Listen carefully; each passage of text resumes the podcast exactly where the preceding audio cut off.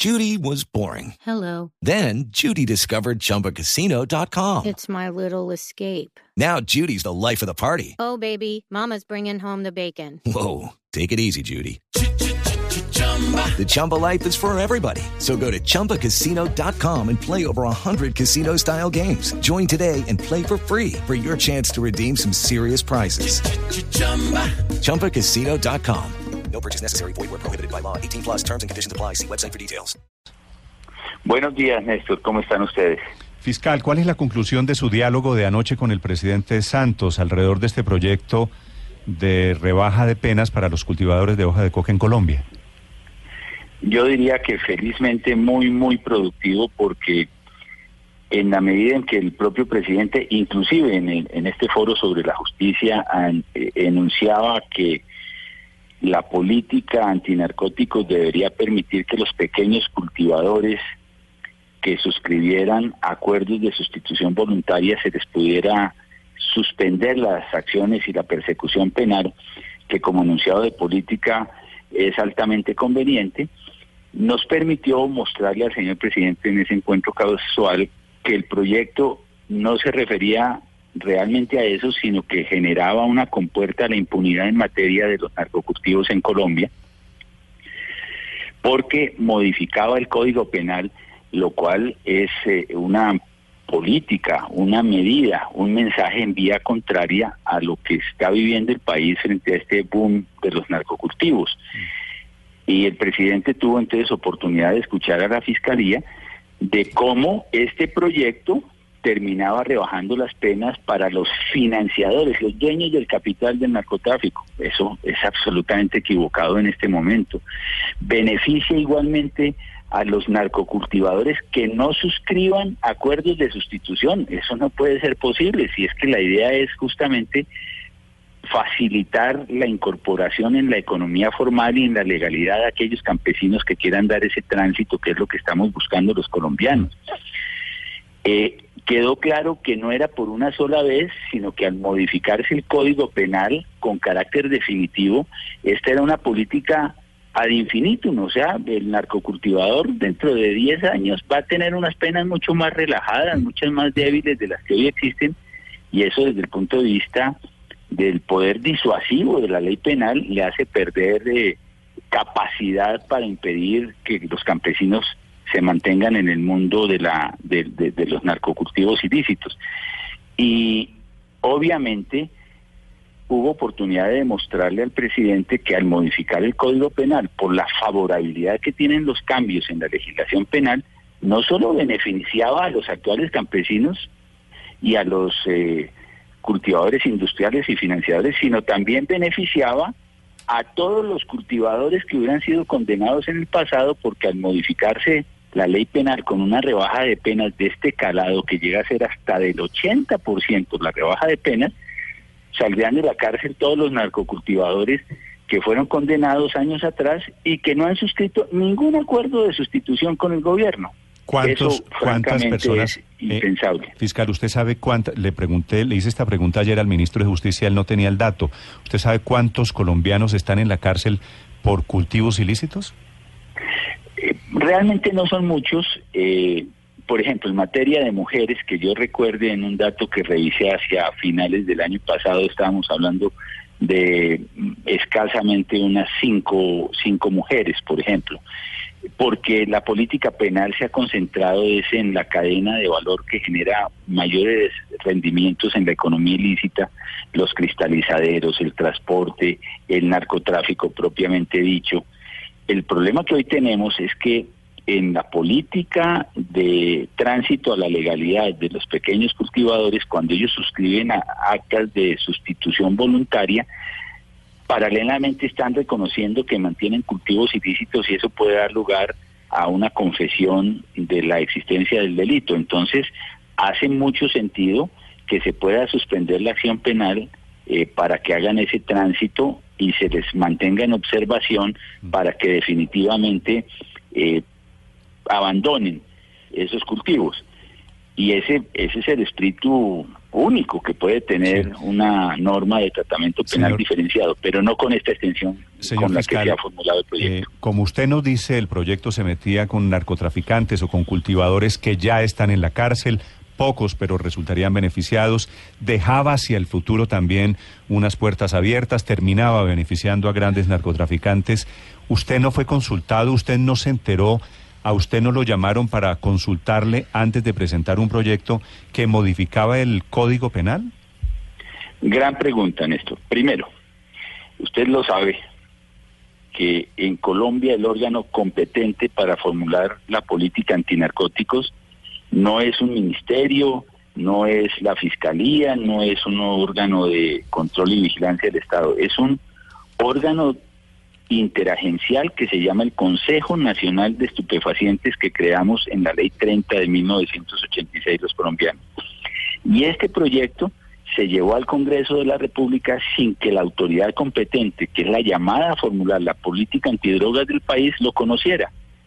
Fue desconocida la competencia del Consejo Nacional de Estupefacientes. Si allí se hubiera llevado, hubiéramos tenido la oportunidad de todas las agencias de hacer nuestras observaciones y llevar una iniciativa al Congreso, a la discusión del Congreso, que fuera útil sin estos traumatismos que ha terminado teniendo el proyecto. A mí personalmente, por una deferencia del ministro del posconflicto, del doctor Pardo, me fue presentada esta iniciativa el jueves de la semana pasada. Yo les pedí me permitieran conocer un texto, me lo enviaron justamente el jueves y cuando estaba haciendo las observaciones escritas, estábamos terminando un memorando y así tuve ocasión de expresárselo ayer también al señor presidente, el proyecto fue radicado con lo cual el memorando quedó simplemente escrito y tuve que convertirlo pues en esta carta pública que conocen los colombianos. Fiscal, y en consecuencia, digamos, aquí hay evidentemente un cruce de cables, un desacuerdo público. ¿El proyecto del gobierno queda hundido? Fue presentado, El- pero queda sin, sin oxígeno. Bueno, yo creo que eh, ha quedado clara la inconveniencia de, de- del proyecto en, en toda esta parte de la reforma al Código Penal eh, con mucha dedicación y yo debo agradecerlo públicamente. El señor presidente me escuchó en la noche de ayer y le pidió al señor ministro de Justicia hacer las rectificaciones que fueran necesarias de cara a esas observaciones que tuve ocasión de, de presentarle. Sobre el número de hectáreas mínimas que puede eventualmente tenerse en cuenta, incluso también el máximo, señor fiscal, para determinar en qué caso los campesinos podrían ser beneficiarios de la sustitución de la acción penal o de frenar las investigaciones en contra de ellos. Pues ho- hoy estamos viendo cifras eh, que nos quedan un poquito más claras.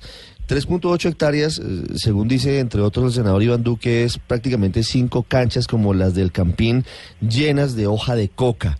Ese es uno de los puntos que deben discutirse para eventualmente volver a presentar el proyecto. Pues habrá que revisar el sustento técnico de, de esa iniciativa. Es que el problema justamente eh, que tiene, Ricardo, esta propuesta es que como no se llevó a la instancia de concertación de la política pública, que es el Consejo Nacional de Estupefacientes, no conocemos cuál es el, el- sustento técnico que ha llevado al gobierno a formular ese hectariaje dentro de la política de sustitución de cultivos para un tratamiento penal diferenciado. No, no, no conoce nadie en la Fiscalía un documento que acredite cuál es la razón por la cual se habla de 3.8 hectáreas. Y mucho menos por qué se legaliza hasta 18 metros cuadrados de cultivos ilícitos. El proyecto llega al extremo de plantear que cualquier colombiano puede tener de a 18 metros cuadrados y eso no es ilícito penal, lo que me ha llevado a plantear el riesgo de que a través del mecanismo del pitufeo los cultivadores industriales mantengan cultivos de 18 metros cuadrados y se mantengan a, buen resguardo de la ley penal.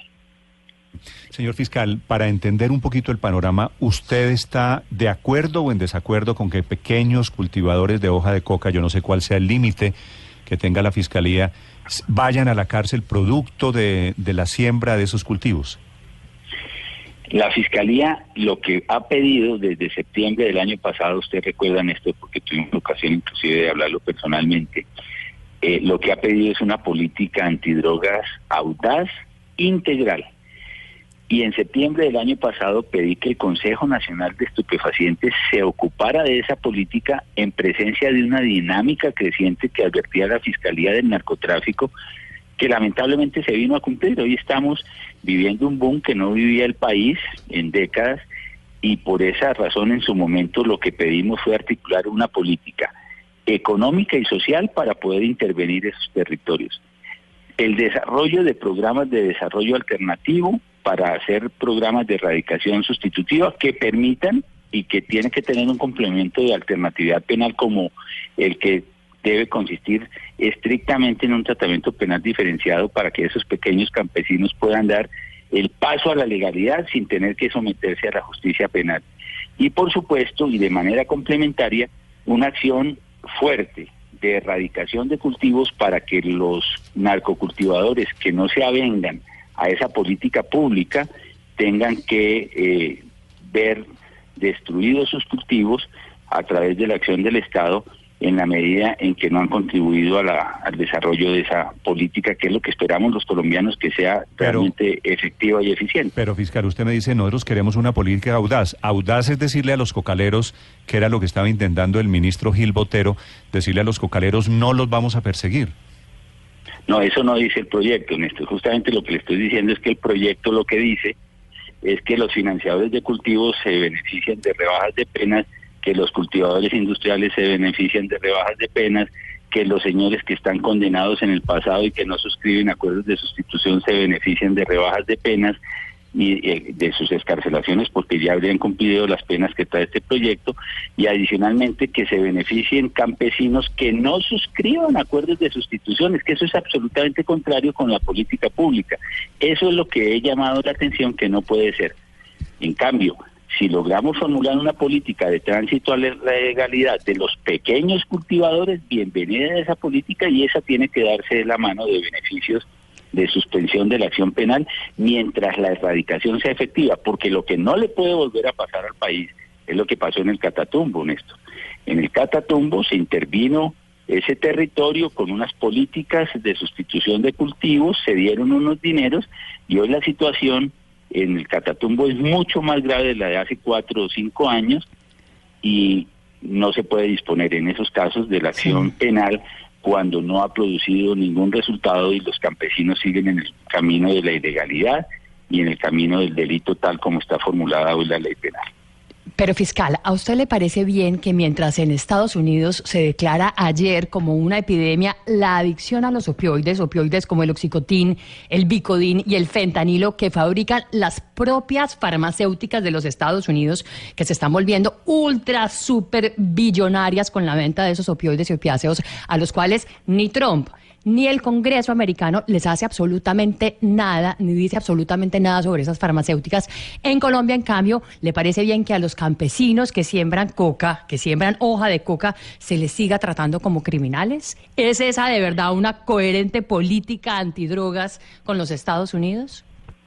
Pues fíjese que por eso mismo en la carta que envié el 25 de octubre, hace un par de días al ministro Gil Botero, le digo que eh, dice textualmente, esta fiscalía comparte la alternatividad que permita un tratamiento adecuado para esta problemática mediante un tratamiento penal diferenciado en el marco de una política estatal integral, justamente para que la respuesta sea una acción integral del Estado para atraer a la legalidad a todos esos campesinos, pero con políticas públicas integrales. Esto no es solamente poner sobre la mesa la acción penal, destruir la acción penal, que es el poder disuasivo del Estado frente a este comportamiento criminal, si no estamos llegando con carreteras, con bienes públicos, educación, salud, con programas eh, consistentes y que puedan ser sustentables de desarrollo alternativo.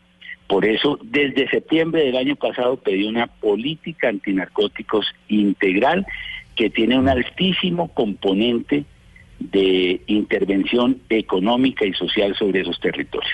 Eso es lo que necesitamos los colombianos. Sí, señor, señor fiscal, quiero aclarar una cosa. Me están escribiendo desde el Ministerio de Justicia y me dicen que usted tenía este proyecto, este de los cocaleros, desde hace cuatro meses en su despacho y que usted sí lo conocía. Sí, hubo un primer proyecto que me presentó también el ministro Pardo y sobre el cual hice unas observaciones escritas hace cuatro meses y se las entregué a la presidencia de la República. Yo no sé si es que haya teléfonos rotos al interior del gobierno. Sí.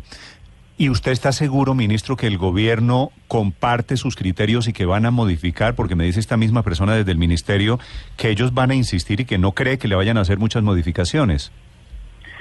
Bueno, pues ese será un debate muy importante para el país y que lo hagamos de cara a la ciudadanía. Es decir, si el país está dispuesto a darle rebajas de penas a los que no suscriban acuerdos de sustitución, si el país está dispuesto a que los grandes financiadores del capital del narcotráfico ahora se beneficien de la política antinarcóticos que se quiere reformular desde el ministerio de esta manera, y si el país está dispuesto a que los cultivadores industriales sigan haciendo su agosto en este boom de narcocultivos. Ese debate sí, con el- la mayor de las complacencias, la- lo haría en el Congreso de la República, en donde está puesto el fonendoscopio de la realidad nacional y los parlamentarios saben lo grave que está ocurriendo en las regiones frente a formulaciones dogmáticas, académicas de tratamiento eh, penal eh, laxo que tanto daño le está haciendo al país con ese grantismo que se ha estado formulando en los últimos tiempos. Sí.